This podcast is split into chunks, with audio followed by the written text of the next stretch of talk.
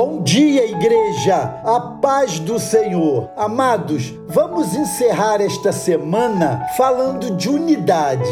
Esse é o nosso tema da igreja para esse 2020. Vamos ler o texto de 2 Reis, capítulo 3, versos 15 a 18, que nos diz assim: Ora, pois, trazei-me um tangedor. Quando tangedor veio o poder de Deus sobre Eliseu. Este disse: Assim diz o Senhor: Fazei neste vale covas e covas, porque assim diz o Senhor: Não sentireis vento, nem vereis chuva. Todavia, este vale se encherá de tanta água que bebereis vós e o vosso gado e os vossos animais. Isto é ainda pouco aos olhos do Senhor, de maneira que também entregará Moabe nas vossas mãos. Esse texto é um apelo a que façamos a obra de Deus em comunhão e unidade enquanto podemos trabalhar. O texto lido faz parte de um contexto maior mostrando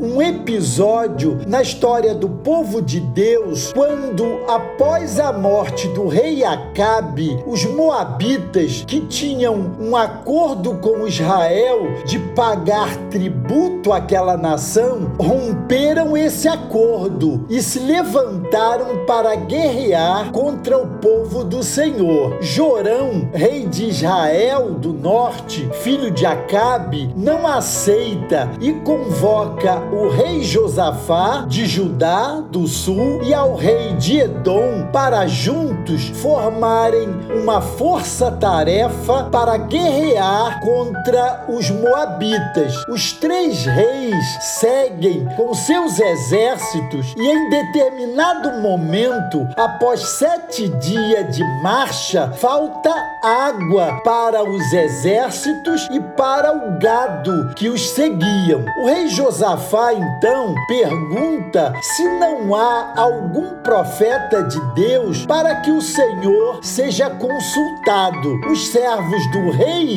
de Israel se lembram de Eliseu. Josafá reconhece que está com ele a palavra do Senhor, o procura e ele dá a orientação da parte de Deus. Os dias que vivemos têm sido de grande agonia. A terra parece que entrou em convulsão. Jamais vimos tantas catástrofes naturais. A sociedade experimenta uma inversão de valores nunca vista antes. Leis contrárias à vontade de Deus são promulgadas por homens ímpios. A violência e a promiscuidade imperam por todos os lados, sem contar com essa pandemia que tem assolado o mundo e matado milhões. Contudo, a hora não é de desespero, mas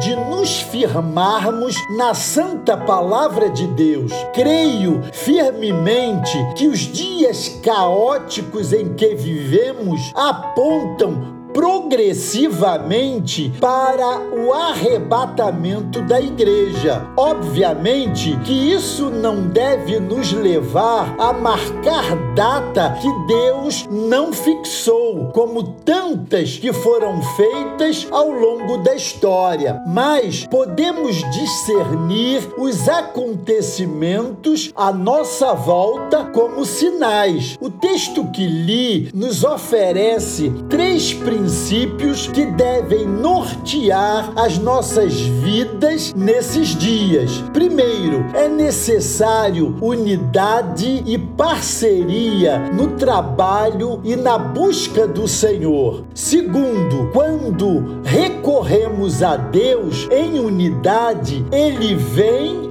nosso auxílio de forma assombrosamente maravilhosa. E terceiro, quando nos achegamos a Deus em unidade, a sua resposta é infinitamente maior do que pensamos. O momento que estamos vivendo é grave, portanto, precisamos ter a visão de reino unido, não de guetos eclesiásticos isolados, que as nossas diferentes percepções teológicas daquilo que não é essencial não sejam usadas como motivações capazes de quebrar a unidade do corpo de Cristo naquilo em que podemos e devemos nos unir como corpo de Cristo na terra. É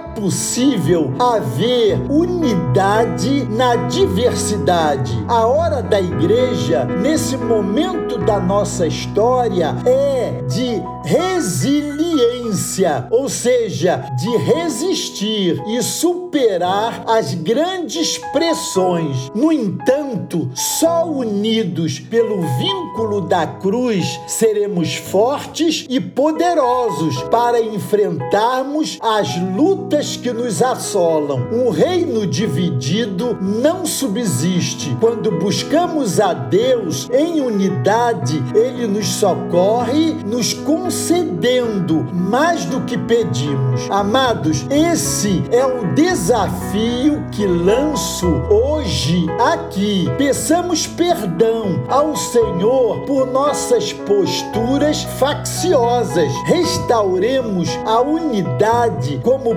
povo escolhido e nos preparemos para o que Deus fará. O Rei virá. Preparemos-nos. Deus nos abençoe.